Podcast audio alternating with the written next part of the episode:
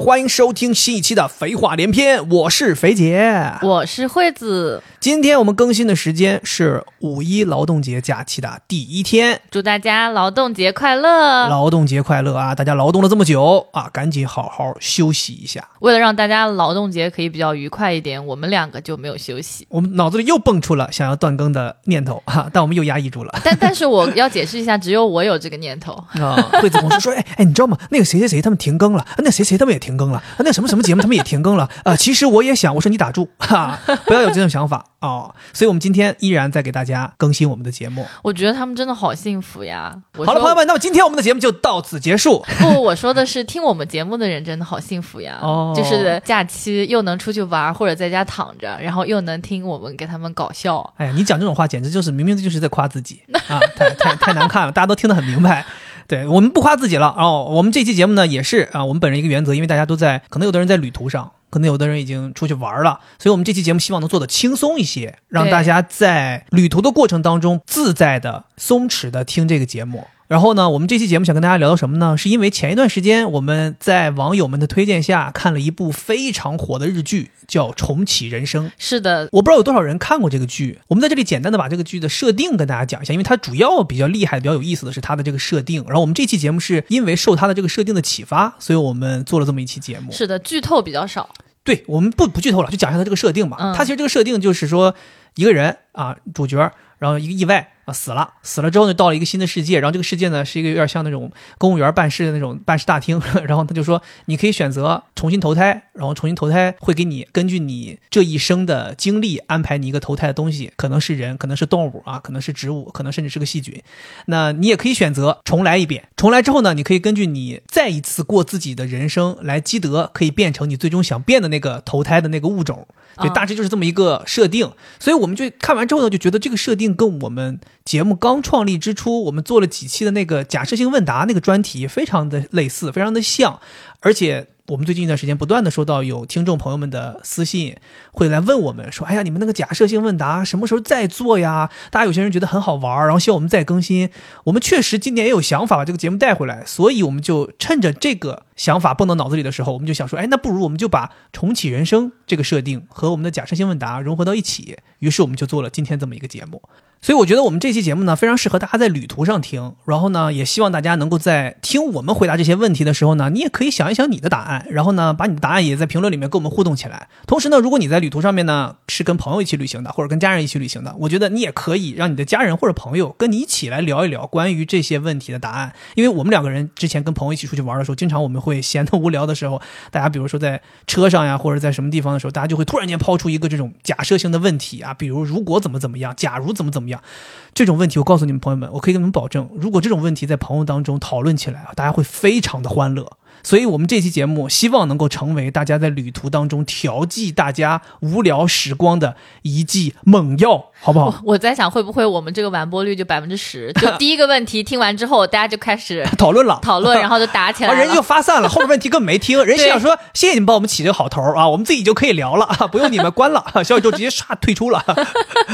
我我是特别鼓励大家，就是也去思考，然后甚至分享，因为这些题目，我觉得除了有趣之余，它还会让你对你的人生有一些思考。而且我觉得我们两个人的视角毕竟是有限的。我觉得如果大家在评论区里面给每个问题有你们的答案，其实是能带动我们去看到一些不同的视角，带来一些不同的思考的。这个是非常有价值的而。且有可能你会看到跟你想法一模一样的人。Oh my god！我一整个建立联系方式，好，最后一整个成家立业。建设国家，OK，我们废话不多说，咱们赶紧开始。咱们先从第一个问题开始。如果你现在嘎一下子意外死了，然后呢，就到了那个天堂的办事大厅，嗯然后人现在告诉你你要重启人生，你现在人生可以重启了，下一世不会做人了，转世投胎成为一个其他的物种啊，比如说什么呃食蚁兽啊、海胆、呃鱼、蚂蚁等等，反正就不是人。嗯，你会选择接受这个分配，还是想要继续做人，重来一遍自己的人生？我选择接受分配。你接受分配了，对，为什么？因为很明显不想做人了呀。所以其他什么都可以，只要不是人。可能粪坑里面的蛆可能不行，这屎尿屁有点早。哦，除了粪坑里的蛆，其他都可以，还是说粪坑里的一切都不可以？只要粪坑外边都可以。但也有人在路边拉屎，所以算了，我都可以。你都可以对做蛆也没问题。对，我天哪，你所以你这么痛恨做人，我不想做人了。我挺意外的。我觉得你就是这么果断的说接受分配。我想问你，为什么这么不想做人了呢？因为我觉得人是有自由意志的嘛，这个就是为什么人之所以为人的一个很重要的地方，就是他有思想嘛。我觉得有思想很累，哦而且有自由意识的话，就是你要做很多选择。我觉得做选择很累。就比如说像那个女主嘛，她不是被第一是被分配那个食蚁兽嘛，当时我就很惊讶，我觉得食蚁兽特别好。第一呢，就是他说的是一个什么什么雨林还是什么一个地方的食蚁兽，我想这不就出国了吗？第一出国了，免签啊、第二就是那个食蚁兽，我觉得长得也挺可爱的，就是它的长相很酷，就不是我们现在能见到的，这一辈子没有见到过这么酷的长相的东西。然后第二呢，就是食蚁兽它又挺自由自在的，我感觉。它也不是像狗啊、猫啊，好像很容易被养，哦，它很自由自在。那你食蚁兽后来死了，可能食蚁兽也会转世，每次都可以体验不一样的生活，而不是你一直好像想要转世成人。哦，我跟你的想法不一样，嗯，我是绝对不接受分配，一定要变成人。我想都不想，去了立马就直接去奔门走了。那人家说你变上帝，你也不要，就 我还是因为你功德太厉害了。不不不不不，我因为我跟你讲，为什么我想要变成人，其实并不是说我喜欢人，嗯，我是觉得我从来都没有获得过可以重活一次的机会。哦，就我觉得这个事儿很酷，就我至少得体验一次。哦，可能第二次我再嘎了，然后再过来选，我可能觉得啊，你要分配什么，我可能会接受分配。但第一次我是特别想说，我要体验一下重活一次的感觉，嗯，因为它这个设定的重活一次，不是说你投胎到了别人家，它是你完完全全的重新投到了你父母那儿，就是你的人生再重过一遍嘛。嗯所以我觉得这个东西挺有意思，因为咱们经常有的时候会说什么啊，如果怎么怎么样，假如怎么怎么样，但是其实根本就没有如果，没有假如吗？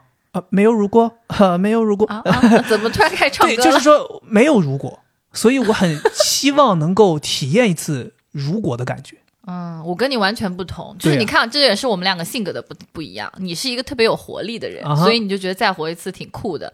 但对我来说，我是我是一个特别安详的人，我就到了那边就哦，OK 分配 非常好。可能人人人家跟你说有这个重活这选项，你可能没听着，当时因为整个人就是跑神儿啊，在那儿，终于死了。终于死，终于死了。我想天天躺，天天躺，终于可以躺了。我对我前面三十多年觉得非常的满意，死了也没有遗憾。哎，那我想问，如果要是说现在转世的这个过程当中，不是说每个人其实都有一个自己比较希望能够变成的东西吗？电视剧里的那个女主，她是希望变成人，这是她希望的，也有人希望变成别的。所以我想问问你，你希望变成什么？当人我肯定是不想当了，但是我有一个特别特别想当的东西，就是树，什么树？就随便啊，没有品类，啊，对，没有品类，马路边的灌木也可以，啊、可以。就是那种小狗儿去撒尿的。啊，不不不是树，那个是草丛，参天大树必须得参天的，对对。就，像我《你海越野跑》里都看那种对对对，啊，或五五百年双生。呃，那个是树冠特别大嘛，嗯。我也可以就是特别直，然后特别高的那种，我也胡杨。可以。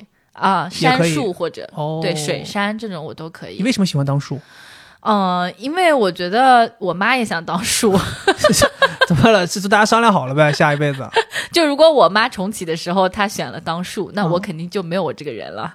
然后我可以在她边上成为另一个小树苗。哦，因为我觉得，你看我刚才说了重启，我肯定不想做人了，因为嗯做人有思想太累了。我就觉得植物就没什么思想，它就被种在那里，不用想我今天要去哪儿，嗯我就在那儿扎根。他哪天都哪儿都去不了。对它哪儿都去不了，对，就我不想要特别多自由，然后静静的在那待着。而且它的寿命好像比较长，对不对？树但你有没有会担心，就是树这个东西它太看天吃饭了？万一你生的土壤不好，万一你所在的地方天气也不好，或者说你那个地方一下子动迁了，就是说一下子开发了，你就很容易被这种外界的那那那我可以选，比如说选择是是什么亚马逊，呃，原始树林里面的一棵树吗？哦，那可能相对会好一点，就是开发的可能性也有，但是不大。对，或者说是那种就是无人问津的孤岛上面那个海边的一棵椰子树，哎呀，然后你刚才不是问我为什么想当树吗？啊，在这里我是准备了一个才艺的，我的妈！又是一个诗朗诵又。是一个诗朗诵，我想我刚就猜到了，肯定是一个摄像。你的才艺还能辨识别的吗？而且这是一个，就是说，可能很多人都听过的，然后包括我妈也非常喜欢。我跟她就是属于，虽然大部分时候我们两个人有分歧，但是在这件事情上我们非常一致，都想当树，而且都是受三毛的这个诗歌的一个部分的启发。所以接下来的诗朗诵就是这个部分。如果有来生，要做一棵树，站成永恒，没有悲欢的姿势，一半在尘土里安详，一半在风里飞扬，一半洒落阴凉，一半沐浴阳光，非常沉默，非常骄傲，从不依靠，从不寻找。我嗓子还有点沙哑哦，但是大家能感觉出来，就是他描述的这一棵树，比如说他最后从不依靠，从不寻找，又非常的沉默，就是我觉得他跟人，特别是像我这种有的时候叽叽喳喳、患得患失的人是非常不一样的。他也不用去汲汲营营做什么，嗯，他也不用说我没有安全感，因为他不需要依靠，他自己站在那边很直。然后包括他想说他一半在尘土里，一半在风中，就是他好像又体验了这种扎根的感觉，又体验了自由的感觉。也有鸟会停到它上面，会告诉他我在天上看到了什么之类的。就反正我觉得就很好，包括他说没有悲欢的姿势，也不需要有那些人类的特殊的感情。我现在的感觉是你好像要把变成树这个想法营销给我，像是一个销售 先生，您听我讲，变成树真的很好。我们这儿有几个套餐，您可以选一下，有亚马逊的树，也有孤岛的椰子树，您看您想做哪个？哎，那我要问你个问题了，如果说我重生之后真的变成树了，你想变成什么？现在设定就是，就那个公务员告诉你，你的老婆是变成树，嗯，然后我也知道她在哪边，然后现在你如果要选择，你会选什么？我想做一个伐木工人，我要把这棵树砍回家去，做成桌子，做成椅子，让它永远陪伴我。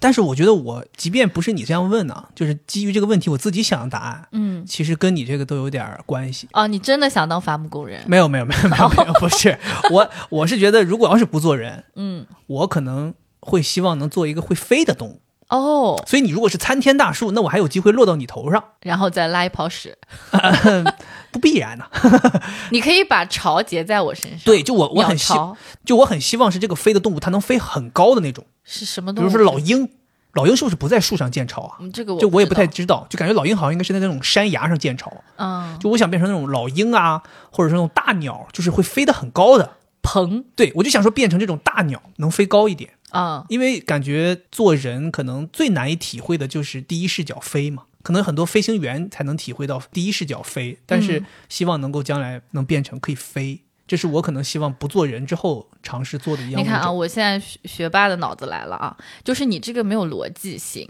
就是你如果变成了会飞的东西，那它就是一个没有脑子的鸟，嗯，它不会体会到飞的感觉。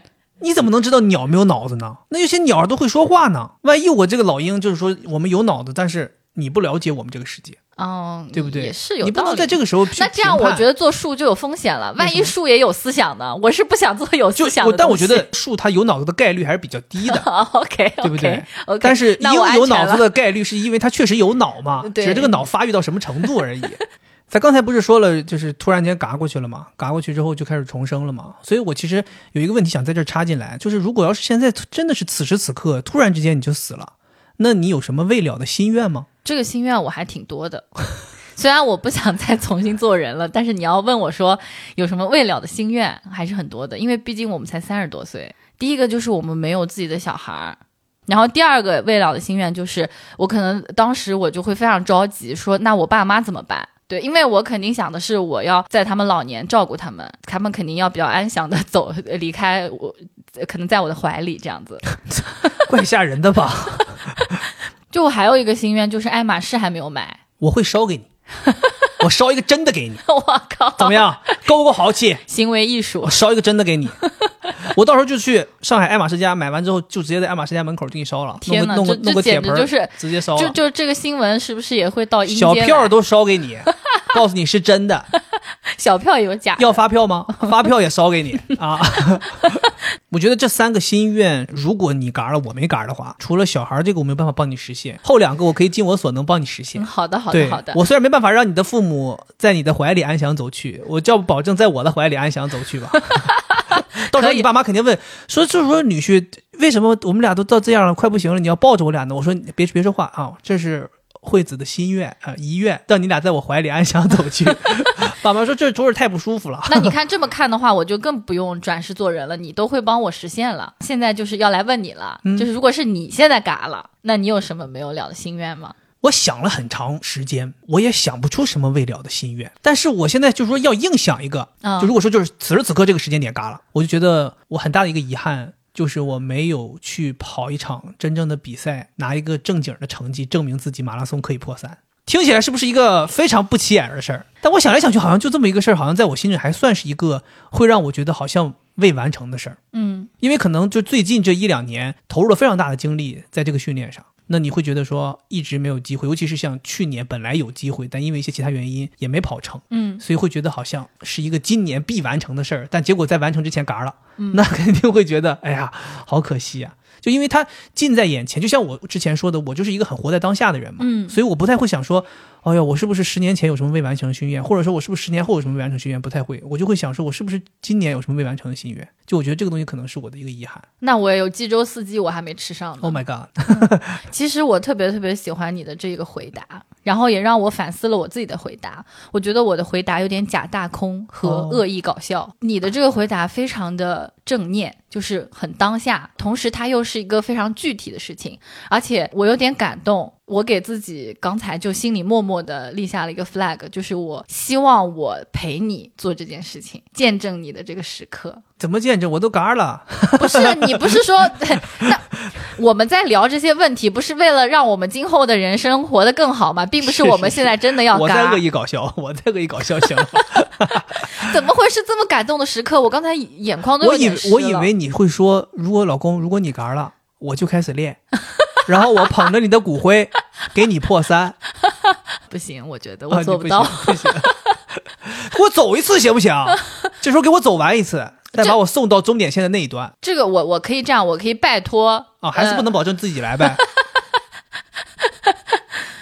我还是嘎吧，行了，我还是 嘎吧你。嘎就殉情了，老公殉情吧，来嘎，一起一起死，别人让我跑步还不如干死我。我们去参加阴间马拉松 那个时候我可以飘，飘可能就不累。哦，我的天哪，怪吓人的。哎，那个剧里面还有一个特别重要的设定，就是。他是说，你如果想变成你想变的生物，你需要在你的就嘎之前的人生当中积一定的德行，你才能变成那个生物，嗯，对吧？所以那个女主她选择重来，就是因为她的极的德行不够，她变不成人。所以我想说，如果咱们到了那个大厅，告诉你说你下辈子投胎的东西你不满意，你现在需要重新积德才能变成你想变的东西，你觉得你在你重来的人生当中，你要怎么积德？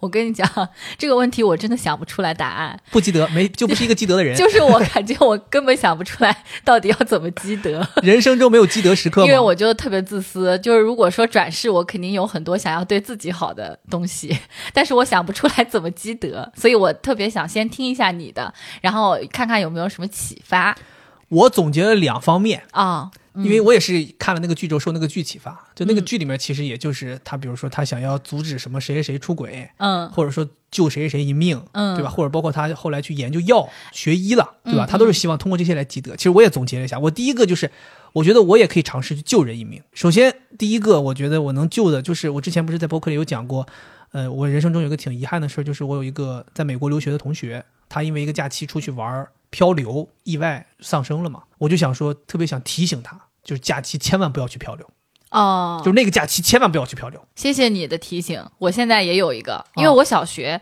有两个同学是在我们的一个市政府的池塘里面淹水过世的。当时对我们来说特别震撼，当时是应该是那个女孩掉进去了，另一个人去抓她，然后被她拖进去之后，两个人同时在里面淹到过世了。我想我也可以做这个事情，去提醒他们。对，然后另外一个是自己家人。嗯对，因为我在上一期节目当中，咱聊低谷的时候，不是聊过大姨过世吗？其实我大姨过世有一个很重要的原因，是因为我大哥当时在前几年出国了，但是他在国外呢惹了很大的麻烦，然后他就逃回国了，家里花了很多钱，但是都打水漂了。我大姨当时就上火，虽然就现在你长大了，你认为她得肺癌这件事情应该大概率是身体本身就有些问题。并不是一定是说通过上火的，但家里人认为如果没有那次上火，可能他身体不会这么恶化，或者说这个病情不会来的这么快，所以大家认为可能是一股火顶的。所以我当时就想说，这件事在我脑袋上一直是个结儿，就我想说，我当时能不能阻止我大哥出国这件事儿？然后他如果要是不出国，他就不会惹事儿，他不惹事儿，他就不会回国之后变成一个社会人，就是社会人儿啊，要加儿化音，就社会人儿啊，他就不会变成一个社会人儿。嗯那家里就不会出这些事情，我大姨也不会走这么早。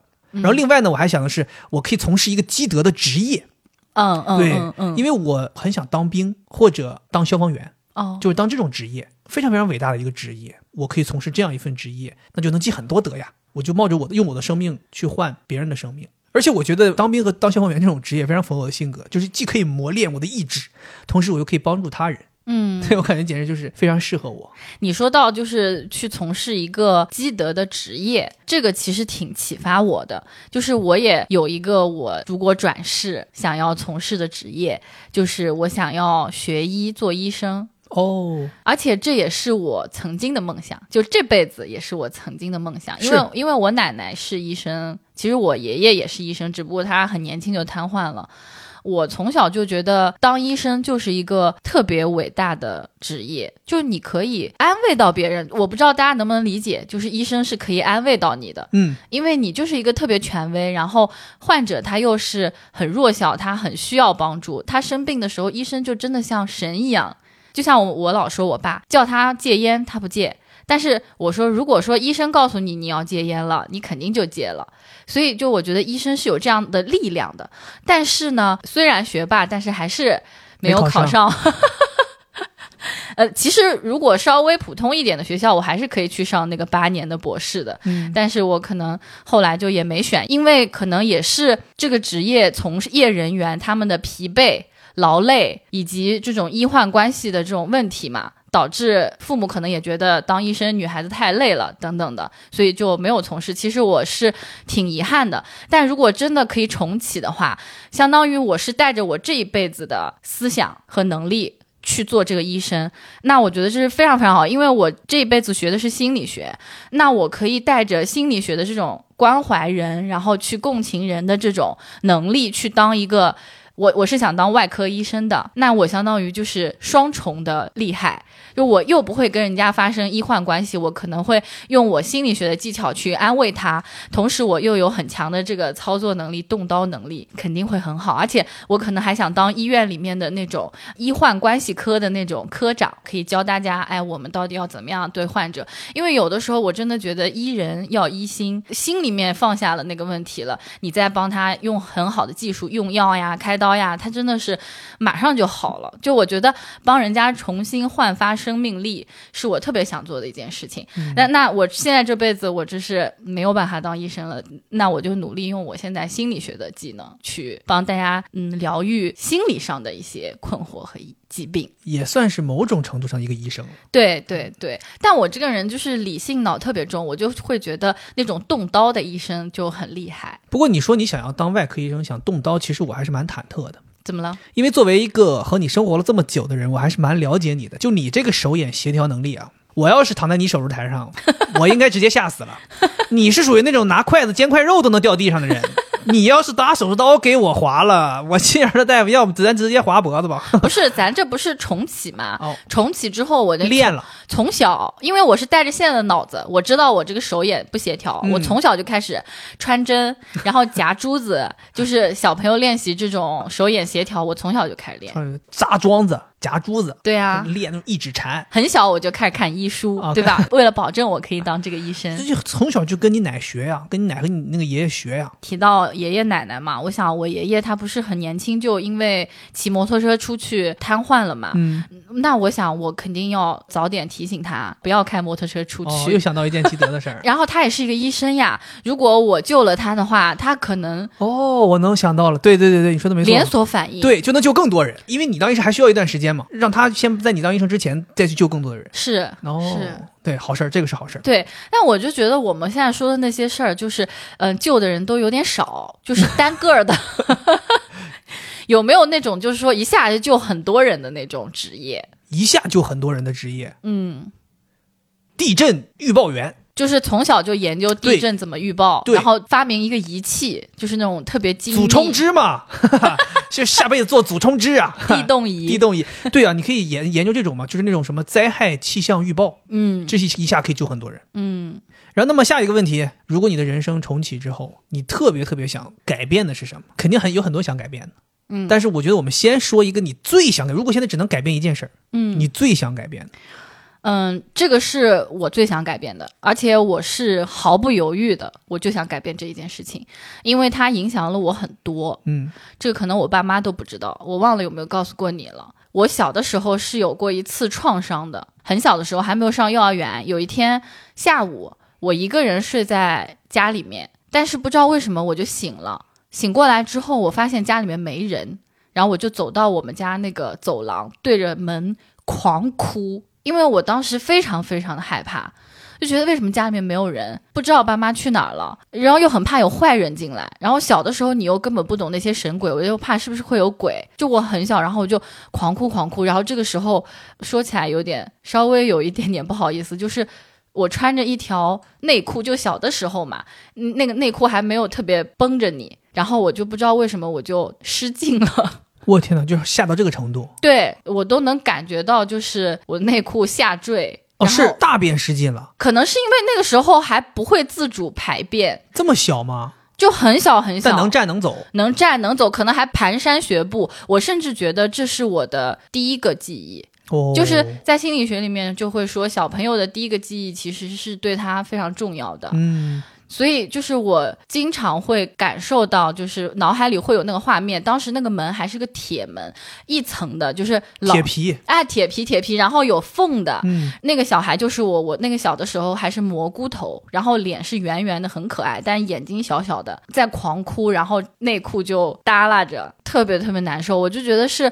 孤独又羞耻的感受。所以你知道我为什么现在就是不敢不敢一个人睡睡觉？嗯，嗯，非常害怕。我经常需要你陪着我，然后我喜欢跟你贴贴。哦，但你从来没跟我说过这个事儿。你今天跟我说完之后，对我来讲是一个非常重要的事情。就是我以前不知道你为什么不敢一个人睡。其实我跟你讲说心里话，我到现在都会觉得你不敢一个人睡这个事儿，在我看来会有点矫情。就是有什么可不敢的？就我总觉得你好像是希望有人陪着你，但我不知道是因为这种原因。如果是这种原因，我就特别特别能理解你。就是甚至我可能会真的就是说很希望主动的告诉你，就是比如说我要出差，能带着你就带着你。如果实在不能带着你，那我可能就会说你去朋友家住，或者叫朋友来家里住。因为现在其实你有的时候跟我说，你说啊我要去朋友家住，或者叫朋友来家里住，我有的时候会觉得有必要吗？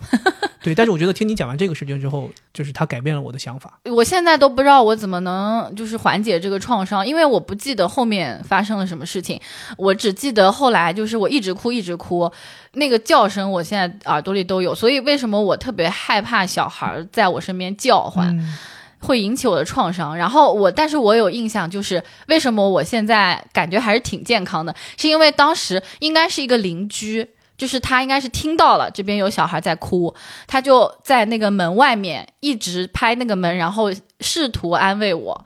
我记得有这个场景，但是后面我是怎么，我爸妈是怎么回来的，然后怎么洗个澡什么，完全没有印象了。哦，那你后来有再问起过你爸妈吗？你说当时你们俩是上哪儿去了？我觉得他们肯定也忘了，哦，因为对他们来说应该就是一个特别小的事情吧。我也有，我很怕我一睁开眼家里没有人，但你又不知道他们去哪儿了。嗯，这件事情其实确实是让小孩儿蛮恐惧。其实我跟你讲，都别说像你那那么小的小孩儿，就我有印象中，我可能小学都会很怕这种事情。睡个午觉，一睁开眼家里空无一人，他们可能出去买菜了，那你也不确定他们到底去哪儿了，然后你就会很害怕，你就在家里面一动都不敢动，直到他们回来。嗯，所以我跟你讲，我觉得我妈做这件事情做得很好。我妈和我爸，他们两个人只要孩子在睡觉，或者说他还没醒，他们要走，他都会给你留一张字条。贴在家里面，比如冰箱上或者很显眼的位置上，他会说什么“我们去哪儿哪儿了”，你醒了之后给我们打电话。哪怕不打电话，他就告诉你我们几点会回来，等等之类的，他就让你安心。你醒一看，哦，爸妈是去哪儿了？没，爸妈没丢。那我那个时候可小了，根本不可能看不懂。所以我觉得你爸妈就不应该把你一个人丢在家里。对，嗯所以我要重启的话，我肯定就，比如说我那天不要睡着，他们肯定是看你睡着了，觉得你不会醒嘛。你就哇哇大哭，对你就拽住你爸裤脚哇哇大哭，啊结果你爸一个蛇蜕皮走了，你爸是金蝉脱壳哈走了。你呢？我觉得最想改变的一件事儿，是我要告诉我妈，小的时候不要给我吃零食，或者说如果我不能告诉我妈，我也要告诉自己，最重要的对我认为是最重要的，不能养成吃零食的习惯，不是不能吃，啊。是不能养成这个习惯，因为这件事情对我影响真的太大太大了。就我自己现在回头想啊，即便这一两年来我非常认真的去管理自己的体重，但我依然会有无数个瞬间，特别特别想在晚上的时候吃点东西，吃点零食。我总在想，我也有过几个月甚至半年。完全不碰这些东西，但为什么你每次让我再碰，我又可以再碰呢？感觉很像是毒瘾。就我觉得，因为这么多年，我妈给我养成这个习惯，就真的很夸张。你到我家，你也能感受到，我爸妈到现在还是这个习惯，就是他们吃完饭之后，在看电视的过程中，嘴一定要动起来，吃点小坚果，吃点水果，吃点膨化食品。我也是，你总觉得好像休闲时刻不往嘴里塞点啥就不对。我读大学的时候，甚至变态到什么程度？我读大学的时候，甚至养成一个习惯，就是叫必须在睡前吃点东西，都不是休闲时刻，就是比如说我准备，哎呀，十二点睡，那我可能在睡之前干掉一包辣条，然后再闭眼。所以我觉得特别不健康。其实有很多朋友问我说：“啊，你减肥成功，减了这么多下来，是不是因为饮食上有什么控制？”我就告诉大家，我说一日三餐没有任何控制，反而吃的可以更自由。因为我每天有很大的运动量，但是我唯一做了控制的就是戒掉了碳酸饮料和戒掉了零食，就这两样东西只要戒掉，你在正常的一日三餐是绝对不会胖的。所以我觉得这个是我要从小一定要改变的。我觉得这个事情如果改变了，我以后的生活就不会这么痛苦，就不会是这种什么所谓的易胖体质。其实我觉得我并不是什么易胖体质，我易胖的原因就是因为我是一个太容易被零食诱惑的体质。OK，那我觉得除了最想改变的，应该还有一些其他想改变的事儿吧？对我第二个想要改变的事情是我不要放弃弹钢琴这个事儿。OK，其实我并不喜欢弹钢琴，但是我现在又觉得好像这个事情，如果你坚持下来的话，它就会不一样。就很像是你跑马拉松，中间会有一个类似呃，你们会说撞墙，嗯，就弹钢琴也是，就你就会碰到撞墙的时候，但是只要你过了之后，你就是可以有一个质的飞跃的。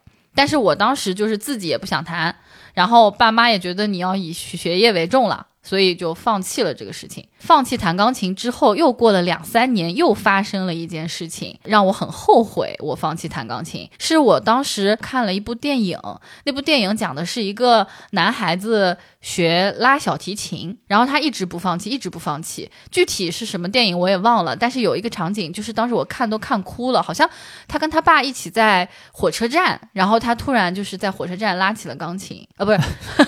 有点厉害，有点厉害啊，孩子，孩子肩膀扛起来了哈。拉起了 拉起了小提琴。OK，当时对于就是还在上初中的我非常有触动，嗯我就想为什么这个电影里面这个人这么坚持，我却放弃了。就我我想从来不放弃，是希望我身上能够有这个不放弃的品质。哦哦，他到底是是是不是是弹钢琴还是拉小提琴？我觉得无所谓，但是我觉得放弃让我对自己不满意。然后当时我看了之后特别感动，都哭了。哭了之后，我就去跟我爸妈说，我不知道为什么那么矫情，我说爸妈，我想重新学钢琴。你有有点像三井寿感觉了，教练，我想打篮球。结果我爸妈就是那种应该是在打麻将，还不知道怎么样，就不屑一顾。啊，真的，太过分了！怎么说？他们怎么回答的？我忘了，反正就不屑一顾，可能都没回答吧，连看都没看我。三饼，碰，哈杠啊！你刚说什么？对，所以我就觉得这个是我很想重新，就如果重启，我很想改变的，嗯至少要再坚持坚持。确实，就是你这给朗朗很大机会啊。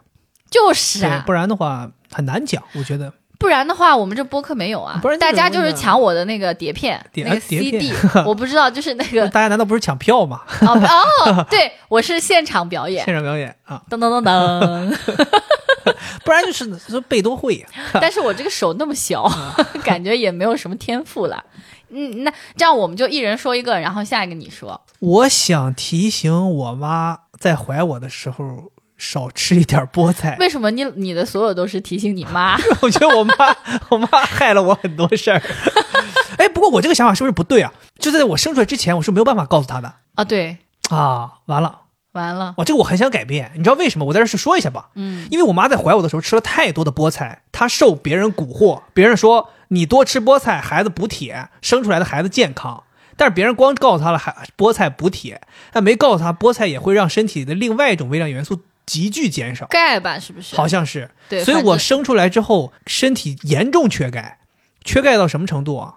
我缺钙导致我所有的甲质，我的指甲。手指甲、脚指甲极薄极软，所以我从六年级开始深受甲沟炎的困扰，一直困扰到二零一六年才治好。被甲沟炎困扰到什么程度？就是我的两只大拇指的两边全部都发脓，每天的袜子全都是血。特别特别难受，可怕。我那个时候最夸张到什么程度？我每个月都要去拔一次指甲。最夸张的时候是我去医院拔指甲，大夫从我一只脚趾头的左边打麻药，那个麻药会从右边滋出来，因为我底下的甲床已经完全被破坏掉了。所以我特别特别希望告诉我妈，妈，别再吃菠菜了，求你了。但是很可惜的是，我没出生，我没办法提醒。那那没办法，你还是甲沟炎。所以如果你还是甲沟炎，你还愿愿意在？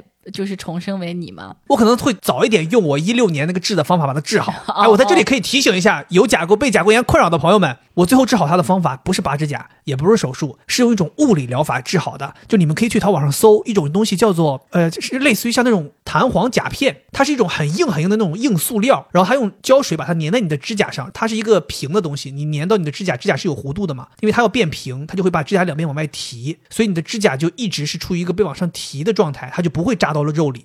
然后等它慢慢从肉里长出来，彻底长出来之后就好了。我真的是用这种方法治好的，我推荐给朋友们。你们都不用管是什么牌子的，你们就去淘宝上搜这种专门治甲沟炎的这种甲片，非常非常好用。我敢保证一个月就见效。我感觉你对于这个治疗方法确实是非常的得意，因为我太有经验了，就感觉你说了非常非常多遍。因为我被这个东西治好了，我很希望把这个东西推广给大家。因为有好多人在天天在说什么，你去修脚，修脚它治标不治本的。所以说你就是改变，就是你不需要再去医院看这些医生了，不用不用去拔了。我跟你讲，我因为拔指甲，我现在右脚的大拇指甲是一个完全变异的状态啊。好了，别说了，我有我对啊，所以我就不希望这样嘛。那我很希望说我能够很早就知道这个东西。OK OK，对吧？我我明白。哎，如果要是当时没有发明这个东西，我就直接把东西先发明了。我靠，我是不是积德了？我想到的是挣钱了。天哪！果然咱俩就是思维方式不一样，格局啊还是有一些差别的。那我还有一个六维姑娘曾经跟我说过，说他有一个很大的遗憾，就是他很小的时候，他妈妈答应他给他养一只萨摩耶小狗。OK。因为他妈已经答应他了嘛，就载着他去市场买了，但是最终的最终就是没有买回家，而且还类似 PUA 他，说是因为你不听话，所以我最终没给你买。其实我听了之后，我真的特别生气，而且就是这件事情对他影响特别大，就是让他觉得好像他总是没有办法得到他想要的，他自己又特别喜欢小动物，他觉得这个事情，嗯，在他心中像一个心结一样，所以我就想，如果我可以重开的话，我肯定是，嗯，要想尽一切办法 去，嗯，让他妈妈把这只萨摩耶给他买回来。那你有想过通过别的方式，比如说送他一只萨摩耶呢？因为他那个发生那件事情的时候还很小，那证明我也还很小，我不知道要怎么做。但你是带着成年人的思想在那儿的，那你可以去搞一只萨摩耶，然后送给他。对你就是说寄一个快递，要寄到当年那个六维姑娘家里，嗯，然后你就写一个小纸条。那个时候有快递吗？我想说，小学邮政啊，来自你未来最好的朋友。哦天哪，好感人哦。对，或者说咱现在也可以去买一只，然后到时候去弥补他这个遗憾。是不知道行不行？对，但是他家有两只猫，他又觉得好像不方便。OK，那咱们下一个问题啊，就如果你重启了，你会告诉别人你重启了吗？嗯哼，或者说你如果告诉别人你重启，你要怎么证明你重启了？我觉得一开始我肯定是不想告诉别人我重启了，因为我想就是做一个那种旁观者，有一种那种很八卦的心态，甚至有点像偷窥的心态，所以我肯定是不想把这个事情讲出来的。但是如果后面我要呃想要去证明我重启了。我想了想，可能就只是只能是，比如说很小的时候就开口说话哦。但是家里会觉得你是天才呀。但是如果我很小很小就开口说话呢？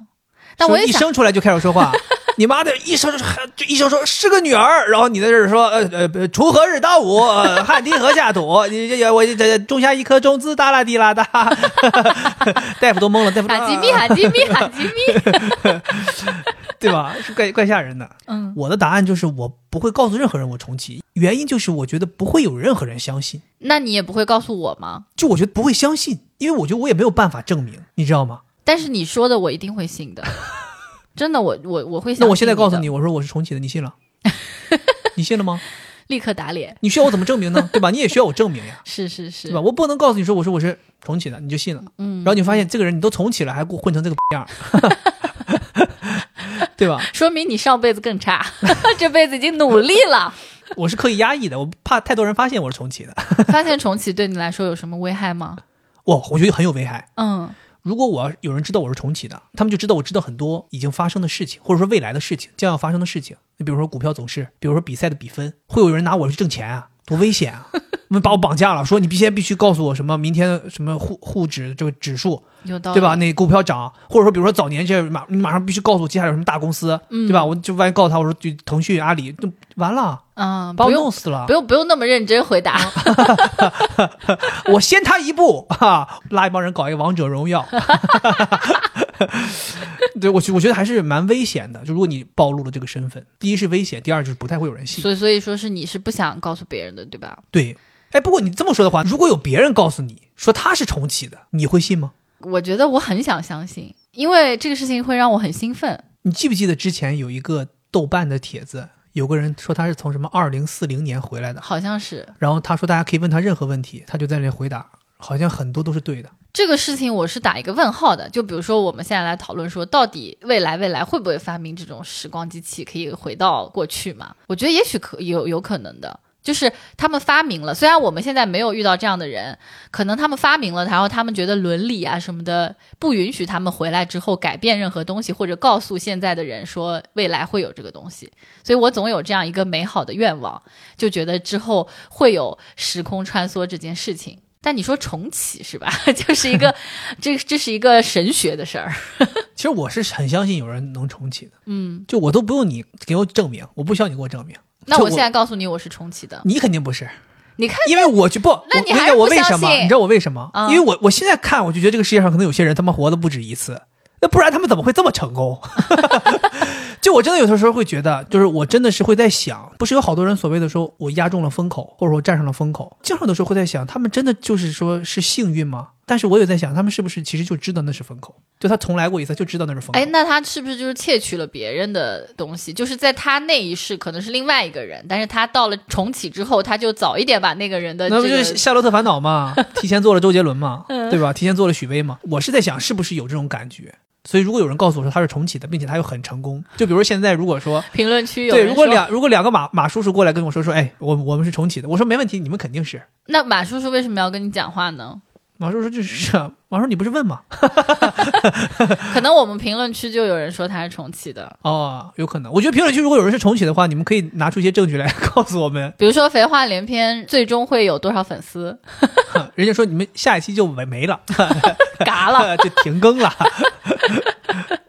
好，OK，我们最后一个问题吧，因为这个剧里面它有一个设定，就是其实每个人重来的次数是有限的，对吧？这个是根据你第一次嘎之前的这个积的德来决定的。所以我想问，如果现在你正处于最后一次循环，如果你死了，有什么遗愿吗？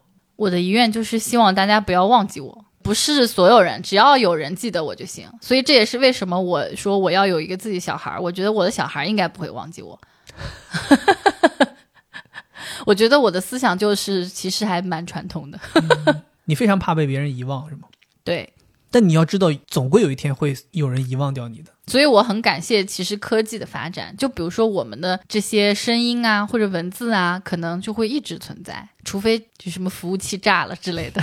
那你呢？我第一个遗愿就是，我想把我的骨灰种成一棵树，用我的骨灰做土壤种一棵树。嗯其实这个灵感来源是因为之前咱们看过一个美剧叫《This Is Us》，嗯那里面他的那个那个家庭的父亲，他的骨灰就撒在了一棵树下。对我是希望我的骨灰可以撒在一棵离大海很近的一棵树，原因是因为我希望海风可以吹我，然后我可以在一个有劲风的情况下，坚强的生长。同时呢，我也但你是，骨灰，你不是那棵树。那我就跟这个树合合成一体啊，它吸收我，啊我们就相当于是一起了。然后我也希望来大海看海的人可以有一点阴凉，然后并且我会觉得说，每当这个大树被风吹的摇动起来的时候，大家能感受到其实是我在舞蹈，就是有点像是说，还是以另外一种形式留在了这个世界上。啊对，这是我特别希望的。就是这个遗愿，并不是说我在这里头，因为为了回答这个问题而说的，我是真的希望我死了之后可以这样。哎，你这个很给我启发，就是我不是挺想做树的嘛，嗯但是其实是不可能的。嗯，那你以这种方式，其实我们作为人类是可以达成的，就相当于滋养一棵树，对，然后让树去完成我们想要做的事情。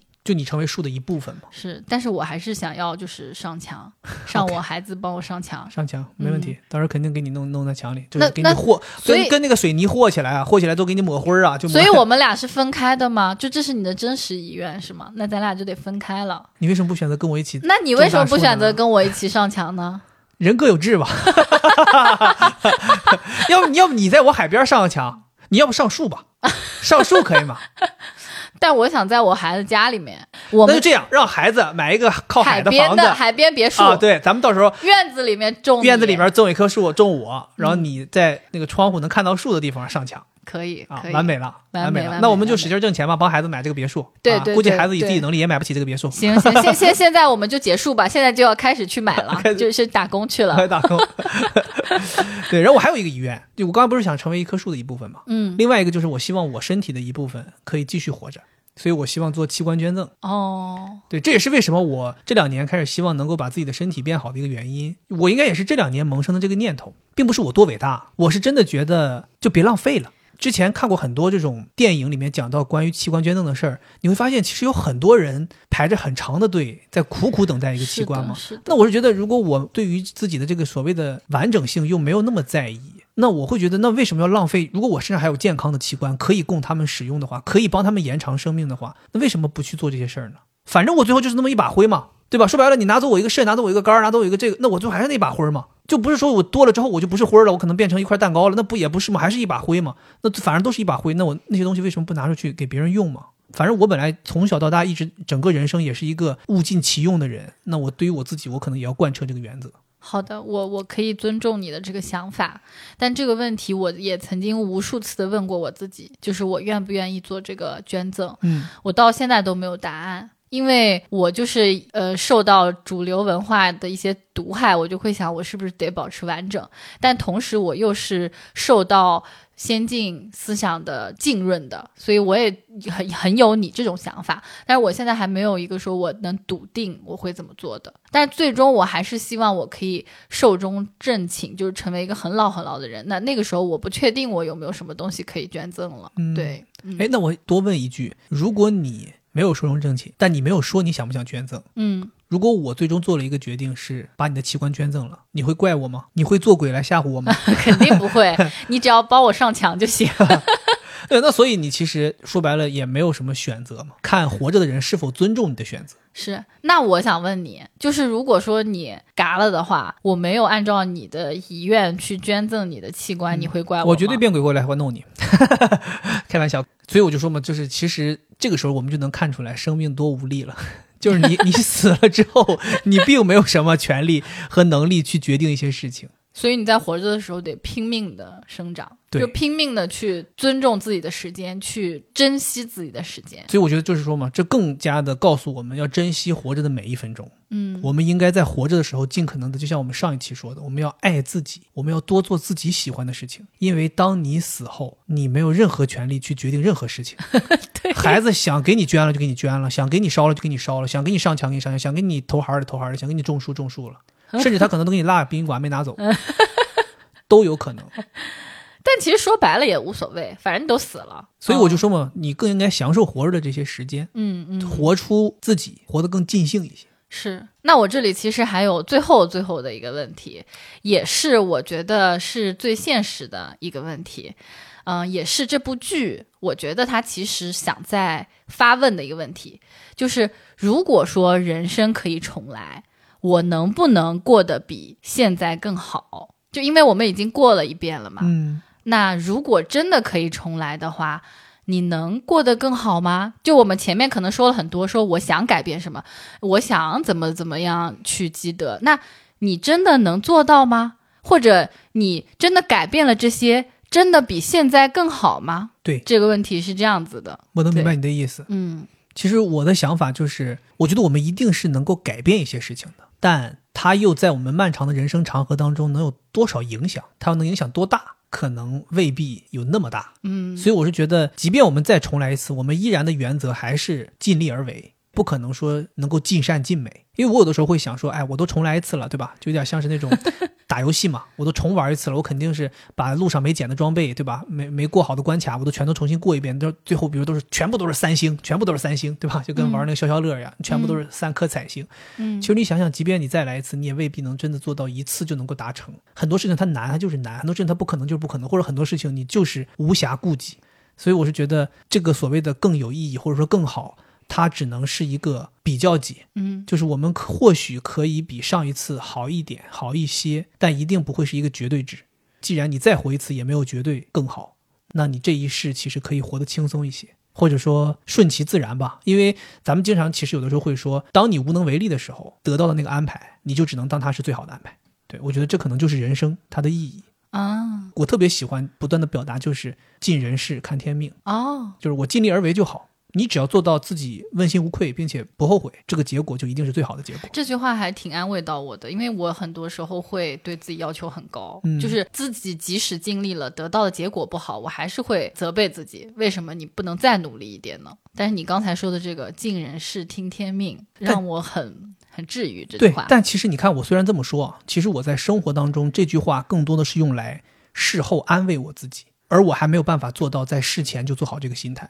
哦，其实我认为更好的生活状态，或者说我希望达到的生活状态，是在我做这件事之前就已经抱着尽人事。听天命的状态，这可能会让自己更幸福，或者说更洒脱。或许当这个时候，结果要更好。嗯，然后你知道这个问题我怎么想吗？嗯就我特别特别想表达我的这个想法，就是我觉得如果人生可以重来，你可以带着这一世的记忆，你可能有很多后悔的事情，你回去干，我觉得是不会比现在过得更好的。嗯就我的答案就是不能，这也印证了我开头那个问题，为什么我不想重活一遍，是因为我想到我小的时候是比现在快乐很多的。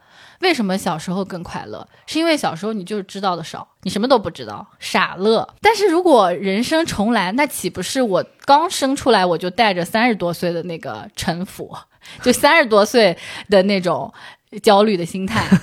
我又知道很多，然后我就知道，哎，你不能这样干，我不能这样干，一出生就就睡不着觉，对，一出生一就焦虑一。出生就焦虑，而且我知道我可以有更好的成绩、更好的工作，也可以做更多的贡献。但是这就是更好的生活吗？